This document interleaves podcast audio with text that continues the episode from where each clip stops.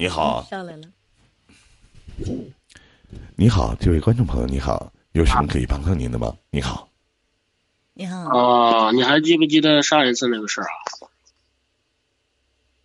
啊？喂，能听到吗？呃，是上一是上一次我在那个市场里边擦皮鞋，你给我擦鞋的那位吗？不是，上一次我唱过你妈，唱过你妈。哎呦，你还骂人干啥呀？你操谁妈呀？一天你嘚儿喝的一天，你挂五地马甲，你蹦吧，你说你图啥一天？你大点声骂我，你真有意思！你瞅给你能耐，你一上来还上一天那件事一天。哎呀，上一次那件事，操你妈！你是啥玩意儿？你这一天，你你咱说句到家话，你啥人都有，你说你这玩意儿，你上来你多骂两句啥呢？张老师你别封他，你封他干啥呢？这种无聊的人，真一天太多了，啥用啊？你我就问一下，啥用啊？对不对？能起到什么样样的好的效果吗？是不是？下面所有人都觉得你他妈有点精神病似的，图啥呀？是谁谁裤腰带没扔紧，把你扔出来了？你图啥？你说你现在在官方那个武警，你还能打出字吗？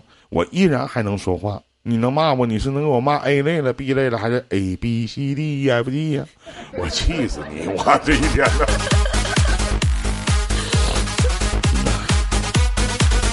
记得不清。其实很多的人啊，其实，在网络里面愿意找这种存在感。你存在不存在感能咋的？是不是？呃，找存在感的话，得向那个海一样学习，这才是最标准的存在感方式。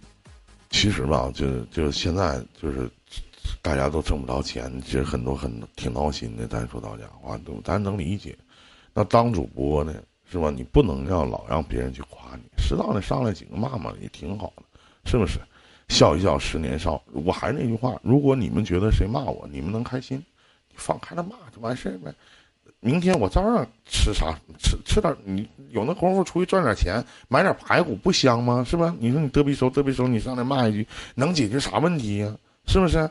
你人生说句到家话，唯一最大吹牛逼的那句话就是什么？就操你妈！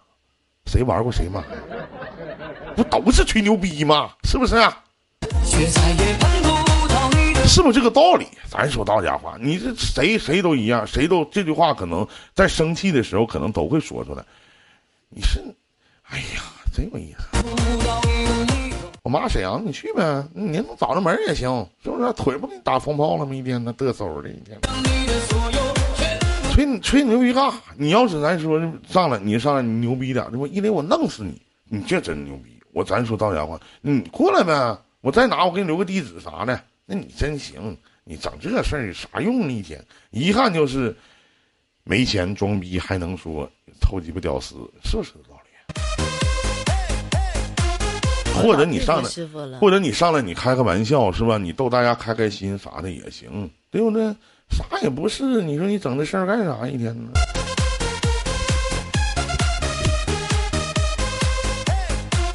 能咋的？是吧？能掉块肉啊？能我少进？我一样，我下直播我睡得挺香。最起码我往这一坐，爱说不说，是不是挣六十块钱？刚才我喊爷给我的，对吧？六十块钱，我明天买俩包子，我吃一个，啪往地下撇一个，你能过去捡去不？是不是？完事儿了，你说，完事儿你骂完我了，场控还不可能把你封了，因为场控没有封人的权限，然后把你文字封了，你坐底下像个傻逼似的，你听我跟你唠嗑，你你图啥呢？一天呢？好了，北京时间呢一点五十一分，欢迎各位依然守候在我们的官方五九直播十年了，心飞，这这这种现象真不跟各位开玩笑，没有一百回得有八十回了，习惯了。怪不得呢，我就老佩服师傅这一点了。就我，我可能当场就怼回去了，师傅。人生无非八个字，笑话笑话别人，笑话笑话自己，能咋的？是不是？你走马路，我不跟各位开玩笑。我现在的性格就是走马路上，我开车也好，哪怕我骑电动车也好，我可能别着谁了，或者谁撞我一下，你扭头回头，一上来就说什么，骂我一句，我说对不起啊，大哥，扭头我就走。跟这帮人一般见识干啥？图啥呀？一天呢，在这喝的。你看刚才那缘分天空，你跟谁听？你又下去了。你换个名，你改个名，他还能让你上来？你上来再骂一句，要不你说不了话多闹心，你说逼吧挺累的。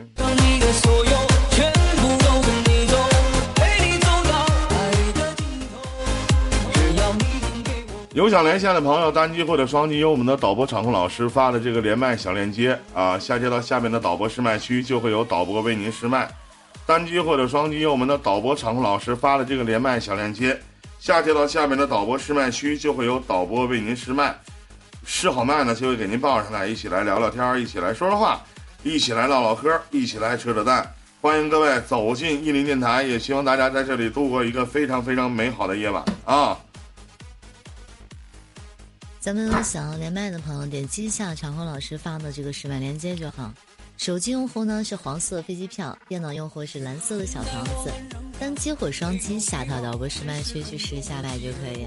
还有这个多长时间？三十七分钟。谁都成啊！你们就是有什么事儿啊？就别人的事儿，自己的事儿。啊，包括亲情啊、友情啊、爱情啊、两性、职场的一些问题啊，各位都成，一起来聊聊天儿，一起来说说话，一起来唠唠嗑，一起来说一说关于你我他心里的那点事情啊。我我看看微信里边有什么一些观众朋友的留言没啊？嗯。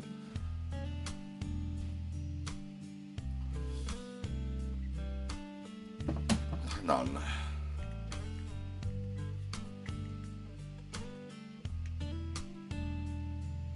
咱们有想要连麦的朋友，下跳导播示范区去试一下麦。本档是到了，本档是一个小时，但是一会儿就到，对，还有三十六分钟的时间。有想要上来说一说自己事情的，可以下跳导播示麦区去试麦啊。连接一下我们长虹老师发的这个试麦链接，还有这会儿公屏上我们又死寂一片了。你们都活活啊！让我们看一下一些观众朋友在我的微信里边的留言啊！哎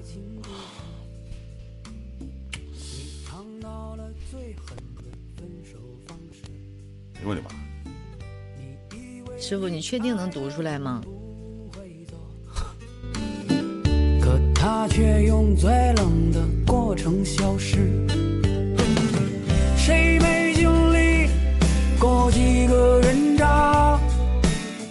谁没放弃过？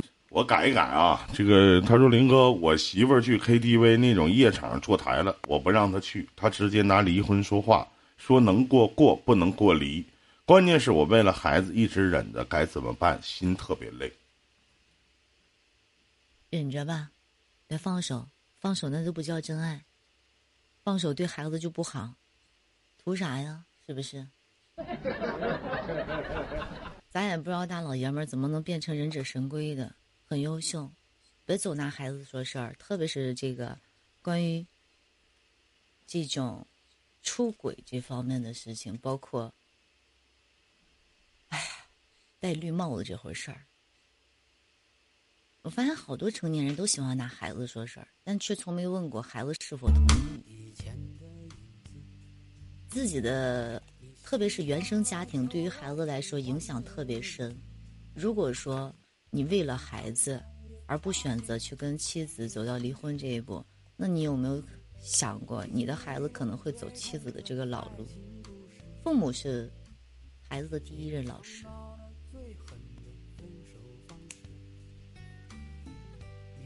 借口而已。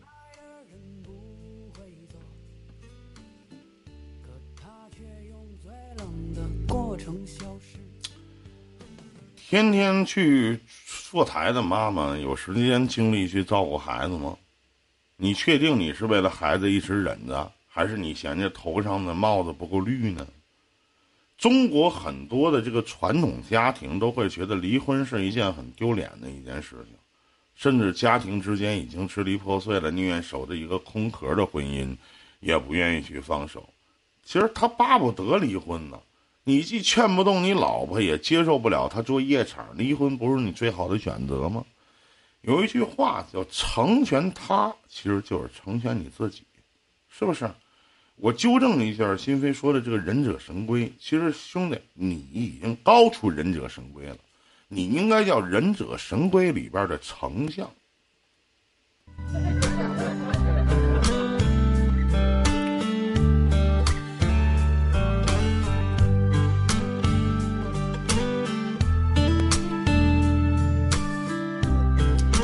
我们看这条，他说：“林哥，我和男朋友是在大学认识的，现在已经在一起两年多了啊。他比我大一年级，已经工作了，但是他在他家的那个城市工作，现在是异地。我马上也要毕业找工作了，想和他在一个城市，他不想放弃现在的工作，呃，和我去别的城市重新开始。我也不想去他在的城市，因为。”哎，这个这打的是啥呀？这是，因为他是在家那边的城市，我怕去了之后，他家里人之后就不拿我当回事儿了，也不敢告诉我的父母，我该怎么办？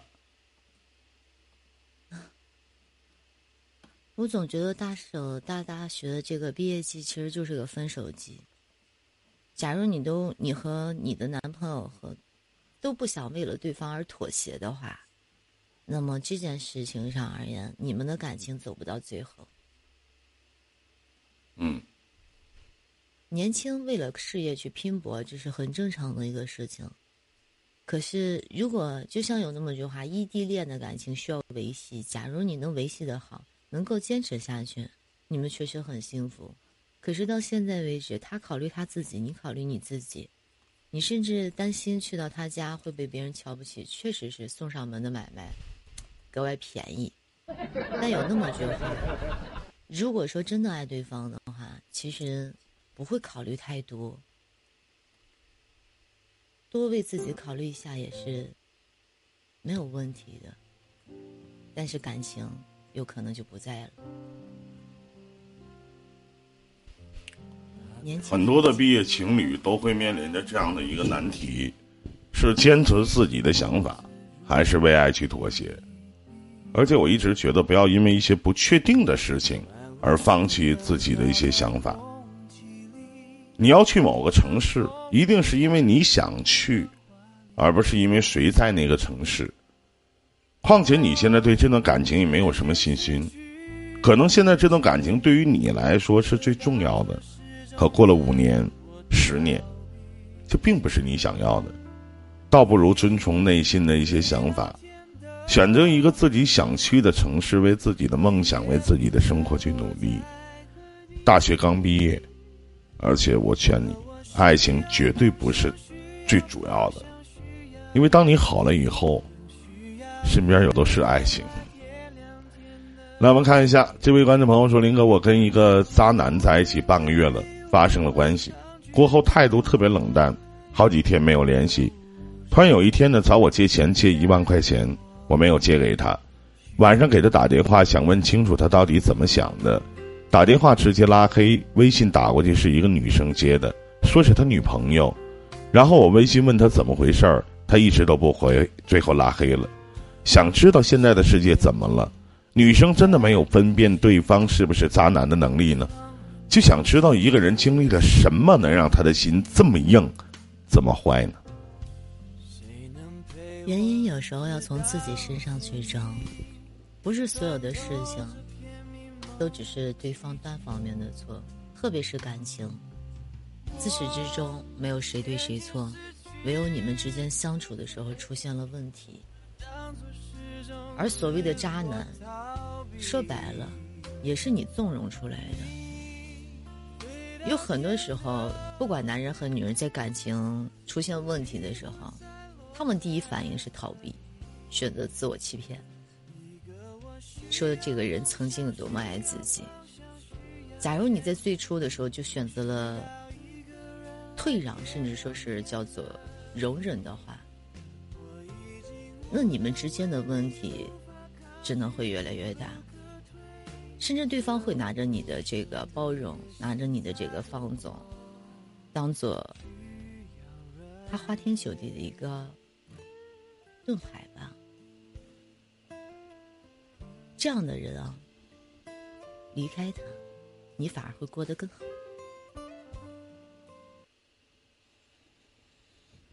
不是女生没有分辨渣男的能力，而是你没有分辨渣男的能力。这个世界一直以来都是这个样子，有好人，也有坏人。你现在应该庆幸没有借钱给那个渣男。两个人也没有在一起多久，及时的抽身就是最好的选择。别再去想人心为什么那么坏，渣男怎么会考虑别人的感受？他们心里只有自己。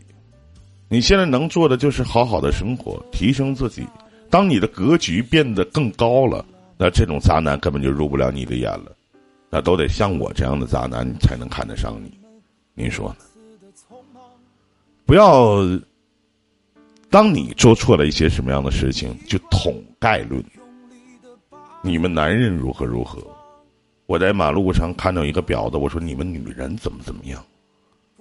是不是？你说你们男人啊，说现在的男人怎么都这个样啊？现在的男人怎么的？我们这些男的跟你发生过关系吗？我们这些男的都管你借了一万块钱吗？庸人自扰。还有，通过你后边的这些话，我反而觉得你用心了，你当真了。看来这个渣男很有手腕，把你骗成这个样子，你还念念不忘。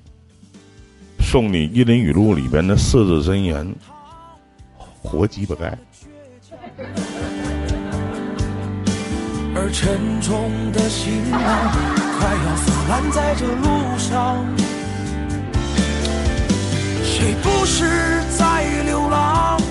疲惫的快失去方向，也曾细心的装扮。北京时间两点零四，欢迎各位依然守候在伊林电台。大家好，我是五九情感主播依林。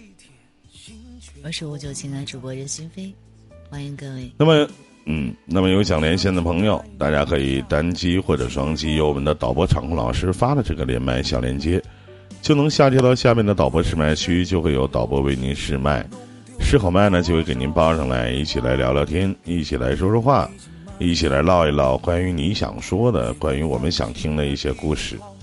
都可以上来来唠一唠啊，都可以上来来说一说，都可以上来来扯一扯，都可以上来来闹一闹。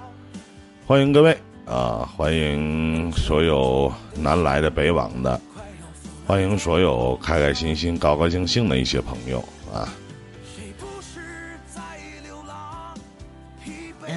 想要连麦的朋友，可以下跳导播示麦区去试下麦就可以了。还有这个二十五分钟的时间，就没有想要上来说说自己故事的吗？是我其实我发现现在的人缺爱的人特别多，不管男人还是女人，嗯，他们总奢求从对方身上，从一个异性身上去来寻求到自己想要的爱。啊，这是一个刚发过来的，这是一个二十二十岁的一个小姑娘。她告诉我说，最近刚谈了一个恋爱，差不多一个月了。对象是她的高中同学，她高一的时候就追我。他高中当时没上完就出去打工去了，现在他在北京，我们是异地恋。他说过几天工作不忙了要来找我，在周六周日我没课的时候让我陪他出去住，我拒绝了。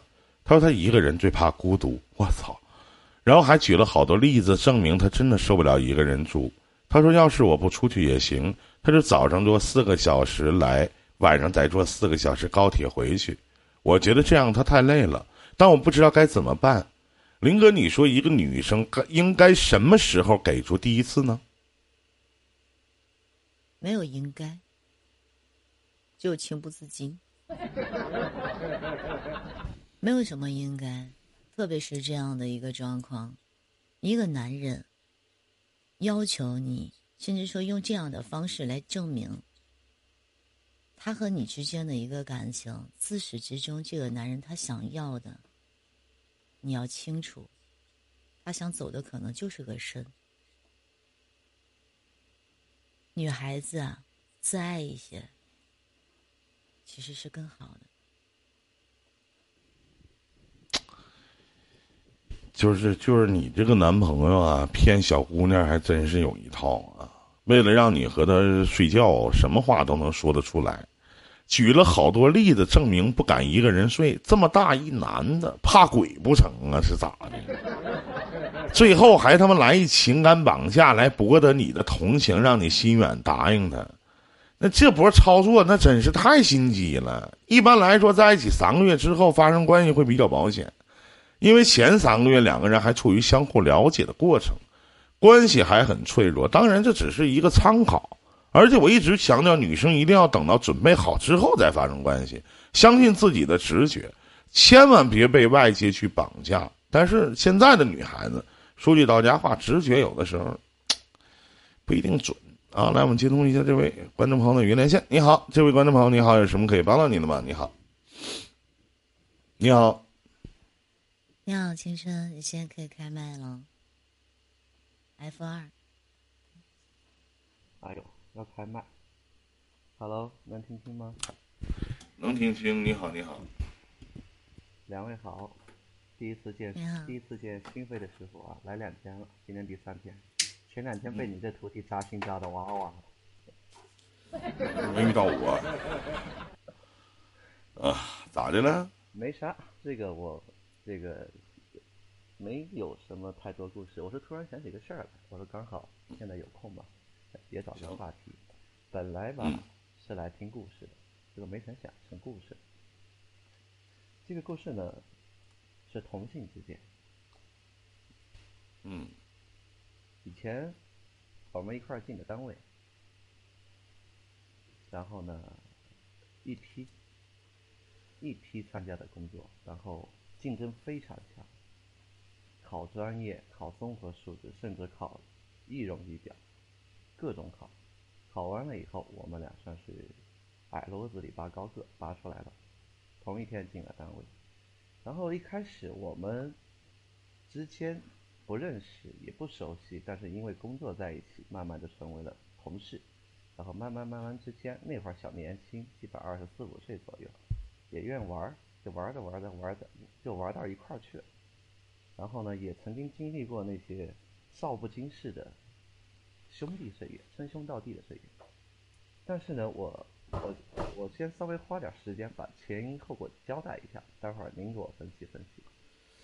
然后呢，在这个过程当中，慢慢慢慢随着这个两个人的事业发展，就开始产生了一些分歧。我是属于什么呢？我是属于踏实做事儿，埋头干活。然后呢，我首先我在情感维护上可能我是比较弱一些，我有些时候不太会去关注同事之间的一种职场之间的情感联系，这是我失败的地方。但是他呢？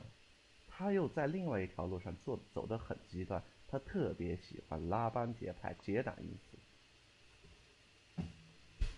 然后呢，我们在之前利益相统一的时候，我用的是“利益”两个词，因为归根结底，熙熙攘攘就这两个。我们在目的相统一的时候，利益相一致的时候，我们俩称兄道弟。其实我觉得我跟他之间表面上是没有问题的，但是后来。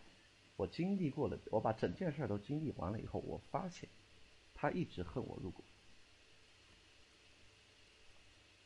然后我们最终走到了，我估计这辈子无法再回头的这个道路。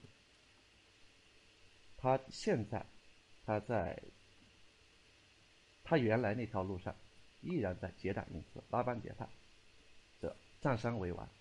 然后我依然在我这条路上走，但是我觉着我为什么会把这个故事翻？翻出来再讲，其实都不愿意讲。然后答案我心里自己也有。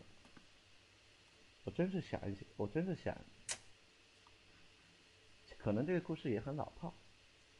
依林老师帮我分析分析，有些感情可能真的没必要去纠结，过了就那么回事。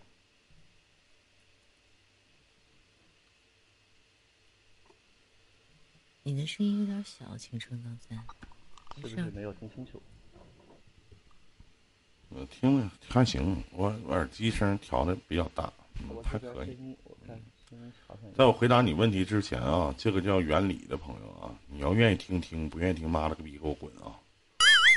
别给你点逼脸不要脸，我徒弟有我说的份儿，有你跟着逼他两里的，逼他个鸡巴，你一天呢？哪谁裤腰带没扔紧，给你鸡巴转出来的？你他妈是大傻逼吧你啊！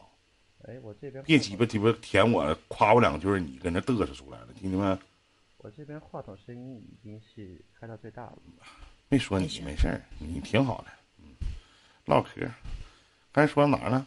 凑个故事。你再把你刚才问题再讲一遍，嗯。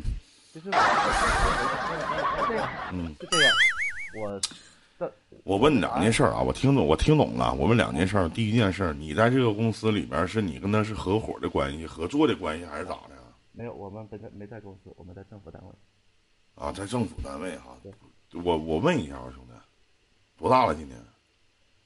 哎、别别提这话了啊，我我三九了，三九，你提这咋的？八一呢昨天被八一的啊刮了六回啊！昨天被你徒弟刮了六回啊，莫名躺下，膝盖都折断了。三三十九岁啊？八几呢？八一的呀，啊，八一几月份呢？年头二月的。啊，我得管你叫声哥，我是五月的。那个，我我问一下哥啊，就你在政府部门上班啥的，就你讲的这些事儿，很正常。你看你回答了吗？啊我心里，而且我心里这么想，也像对啊，这玩意儿我就问一下，这东西有啥分析的呢？不，这不是人之常情吗？如果如果如果政府部门单企事业单位，如果不发生这些事儿，那正常吗？对不对？那私人私私营企业这些事儿也会发生，那结党营私不很正常吗？是不拉帮结派不很正常吗？谁都有大圈子和小圈子，谁又能独善其身、洁身自好呢？你能吗？谁也做不到。不好意思，我就没见过。我也在企事业单位啊，我也没见过说这个人就跟谁跟这个博也不接触，跟那个博也不接触，那不是木耳咱俩根儿纯扯鸡巴嘚儿吗？而且你现你所有发生的这些事情，我觉得都很正常，是不是？其实你说利益，你刚才提了两个字儿啊，哥，利益。我们我先我再补充一个元素，一个故事元一个一个故事的元素哈，就是嗯我们俩当时呢都是比较踏实肯干的小伙，嗯，也是因为这一点，我们俩在单位上比较哥，你注，意，哥，你注意一下你措辞啊我说是当年，啊我说的是当年，啊！当年呢啊，注意你措辞。哎呀，咋那么敏感呢你？因为我也三十九啊，咱俩一边大呀。我说的是当年，因为我在我直播间的时候，哥，我一说小伙，他们都他妈骂我，我不好意思。当年想当年，谁都当过小伙，这很正常的。所以我在这插跟你说，我在这插播的啊，是一个嗯故事元素。嗯当年我俩作为平头老百姓，毫无背景，能够进这个单位，说实话，嗯凭的全是努力和汗水。嗯然后进了这个单位之后，遭了很多白眼。其实我们俩一开始抱团的因素，或者是前提，就是抱团取暖。因为在这单位里边，我们这是好听的。对这是现在如果你俩再抱团的话，那叫狼狈为奸。现在我俩不能抱团，现在上边领导都烦着，我俩要抱团，我们单位不用干了。对呀、所以说你俩现在要抱团的话，叫狼狈为奸。我这话说的没毛病，是不是哥？然后对不对？然后这种地方嘛，你都知道，尤其以前那种风气之下，官二代、富二代，一单位都是。嗯我俩这种呢，又想做点事儿，不嗯甘不甘心认命的，还真就努力了，玩命了。结果不玩命还好，踏踏实实做个老实人吧。人家想着，哎，犯不着，挨不着，不配，也就不把我们当回事儿。结果我们一玩命，年年新进是我们，样样成绩是我们，各种奖项拿完是我们。结果我俩嗯就突然之间就出类拔萃。从那天起，我俩就开始被各种利益团体所排斥。当别人越排斥我们，我们就抱得越紧。所以有一段时间，我还真就我们俩还真就是很铁的那种。然后说这个故事，其实所有利益关系和前因后果，我自己都能分析得很清楚。只是我来这儿呢，是想请你给我扎一刀，就说这个人这辈子不用再想了，就那么回事儿。利益交接，熙熙往熙熙攘攘，历来利往。感感谢大哥对我对于依林和新飞这档节目的认可以及信任啊。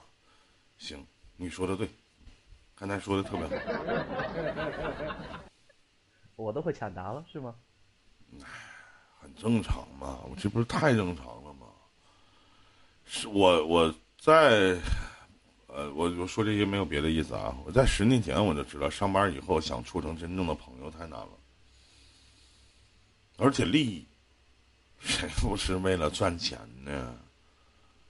不管是什么样的行业，同行都他妈是冤家。现在也许你们还在同一个起跑线上，一旦他跨出的不大，或者你跨出的不大。你们的这个分歧就会越来越大。至于说你想不想教他，这个其实不重要，重要的是他还想不想教你，你还愿不愿意和他与之共舞？都回不了头。但是我告诉你一句话：你们俩的上级领导一定是不想看到你俩特别好的。对，对，这是实话。我要是我，所以说有些事儿得做给上边的人去看，这才是个聪明人。只要在不影响前提、大局的前提下，人性是一件特别特别可怕的东西，可怕到要学会把自己当个屁，而不是把自己当个屁股。虽然说差一个字儿，差不少事儿呢。您说呢，哥？毕竟，我们都是曾经当过小伙的人。现在也是师傅，现在也是，现在也是。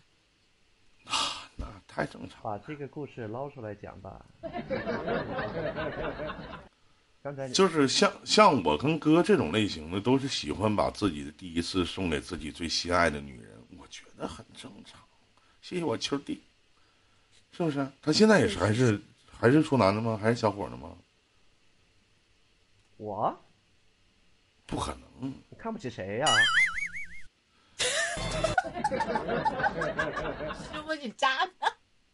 他离婚了是吗？没有没有，哥，我我是说那个意思，你没太明白。我再重复一遍这句话啊，我说这个这个处处男的意思是。自己的心还保留着一份净土，我是这个意思。留着，嗯，我我在单位上，可能现在我还有点跟别人、跟绝大部分的利益团队有点不太一样的一点，是我始终坚持的把业务扎扎实实做好，因为我们这个单位是一个讲专业的地方。对，所以呢，哥就是就是你可能生理早就不是了，但是你心里在在弟弟心目当中，你依然是处男，你特别棒。就像我一样，我我咱俩有一个本质的区别，就是我觉得吧，我我特别希望，就是我今年三十九岁，当你一说，依林，我他妈瞧不起你，你现在你他妈还是处男，我就特别喜欢喜欢这句话，真的，真的，我这个人，哎呦我的天哪，那叫什么？那叫对感情的真挚。说到这吧啊，嗯，哎，说到这吧，我借这个平台，下边估计还有人在听着。我觉得我我也可以打一个广告词儿，就是关于人生观和事业观的广告词儿。哎呀，太好了！踏踏实实做自己的事儿，保住自己的初心，没错。对对，我是踏踏实实做自己的事儿。我到现在，我真没巴结过谁。但是现在我觉得刚好，曾经很多人说，如果你不去抱谁的大腿，你可能以后会混不好。当我奋斗了十七八年以后，我发现反过来了。现在不论谁来当我领导，第一件事上门拜访我。他很清楚，他能够坐得稳那个位置，是因为有我在踏踏实实为他服务。而我很清楚，他能够抬举我、给我脸，是因为核心竞争力全在我身上。而哥，我可能没有你这样式的远大的宏伟蓝图。而这个东西不是老天给我的，这个东西是我的初心给我的。哥，我能问你一件事不？就是我从我做直播那一天，我就跟我自己说，我说我什么时候把我的第一次我整没他，八百一次一千五包夜，为什么十年了都没有开过一次张呢？为什么？完后来后来我就知道，这在这个平台上他妈流行一句话，我当时我心就凉了，告诉告诉我你们这些当主播的要不忘初心，方得始终。哎，这这话停停停！你可别拿这四这这八个字开玩笑啊！给你毙了。没有开玩笑啊！我说的就是这句话，不忘初心，方得始终嘛？我也把这八个字送给你。你一定和你的三年前、五年前截然不同，你也和你的十年前截然不同。就冲你刚才说那句话，我从来不会让我的领导去拜访我。人可以自信，但自信和没数就差两个字，我的哥哥。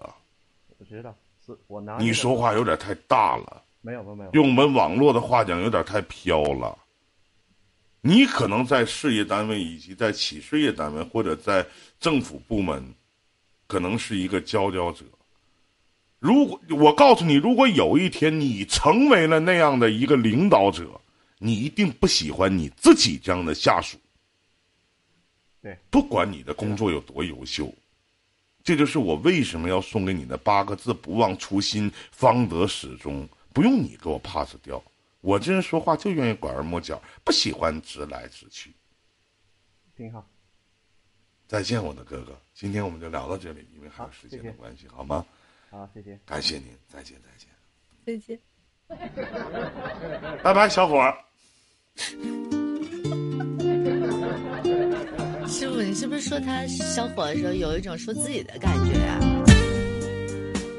嗯，是没有，没有，没有，没有，没有，没有。不，我是我依然是我个帅小伙。我我是一个真的，我我，咱说到小伙这个事儿，我我不太喜欢被别人称之为小伙，我特别喜欢被别人称之为“你好，男人天气，多少次痛到不得已，想念没尽的你同意，就这样太含蓄。”。哪怕有人说依林，你曾经是一个小伙儿，我说错，我一直都是个男人。慌乱寻找，若即若离。看我们的珊姐老师说：“你能做我的男人吗？”不，我想做你的女人。却逃不开你的背影。我看了曾经错过的电影，右边座椅轻轻抬起。我估计刚才的那个那个哥哥肯定心里是这么合计的：我操，这胖子不会是任心飞师傅，这逼太能说了。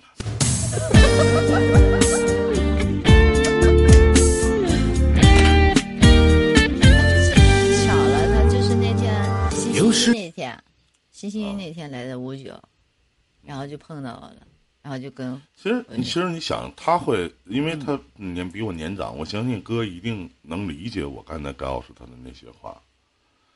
其实他，你你发现他在他的言谈举止当中其实很傲。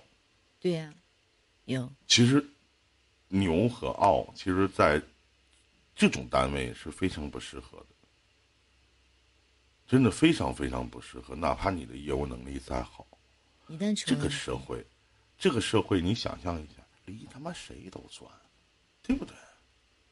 若即若离，感谢我哥，谁关掉街边鞋店的歌曲，却逃不开你的背影。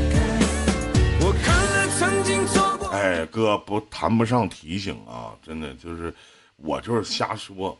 你其实从我的外在形象当中，你也能看出来，我毕竟没有我土地有文化，我是属于那种就是，呃，就熟熟熟，不不是不是不是占您便宜啊，那个就是那个熟啊，不是叔叔的叔，是那个熟熟。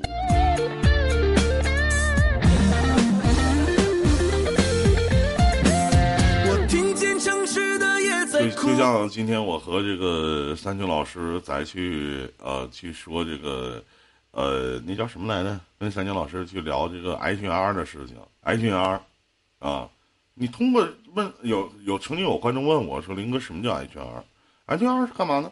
黄人吗？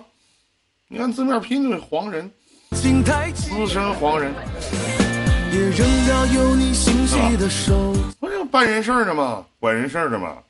是吧？不办人事儿，不管人事儿的吗？却逃不开有缘再续。我今天在和那个朋友聊天的时候啊，这这河北这边的朋友，然后再去说一些事情啊。当时还有点时间啊，咱们就闲话少叙。我当时就说我说，呃，正好去办事儿去，然后就说这说这，我说哎，我说我去南方的时候，我不知道下面有很多南方的一些观众有没有。呃，因为我我毕竟是做主播的嘛，我也见过一些大哥级别的人，物，他太他妈低了，真的就是，你走马路上，你给他扔马路墩儿，你扔菜市场，这逼就是一卖菜的，他妈趁他妈好几好几百个亿，真的就是一卖菜的，天天穿的破衣喽嗖的啊，穿的还没我，我好歹我他妈系个 LV 腰带呢，你看人家拿他不肯定不是拿绳系的啊，穿双布鞋啊，可能是穿布鞋，我估计这个布鞋流行，我估计跟马老师是有关系的。就你看不出来，你知道吗？就是他有钱没钱，你看不出来，是吧？你不像不像咱们啊，你你像我三秋哥，是不是啊？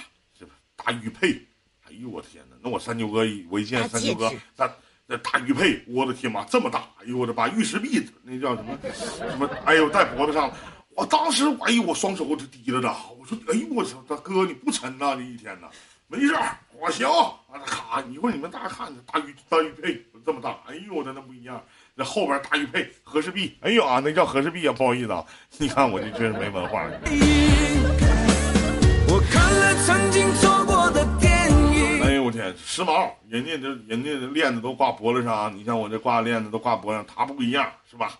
哎呦，人左脚挂链子，右脚挂链子，中间还有个链子。哎呦我天，那时尚那真不一样。天津卫的啊，天津好地方啊，你走走哪？哎呀我我。你就是你看不着山，就是山丘哥一出场的时候，你不会看得见，你怎么你就听声儿，哗啦，哗啦，哗啦。师傅，那叫你确定那是链子吗？那不是脚链吗？怎么能这么说？这都是十多年前事儿了，你这玩意儿。啊，这位朋友，这个叫什么小爷商啊？游客的面子呢，兄弟。嗯。啊，最后一句话，还有不到二十秒时间啊。这个叫小爷商这位朋友，奉劝您啊，你你喜欢那个五九脱口秀，你到白天去，晚上你在我这档节目，逼出没面子，真的要什么面子？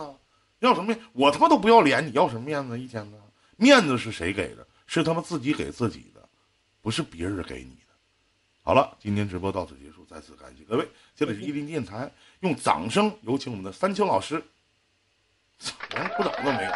来来来。回答回答，谢谢大家。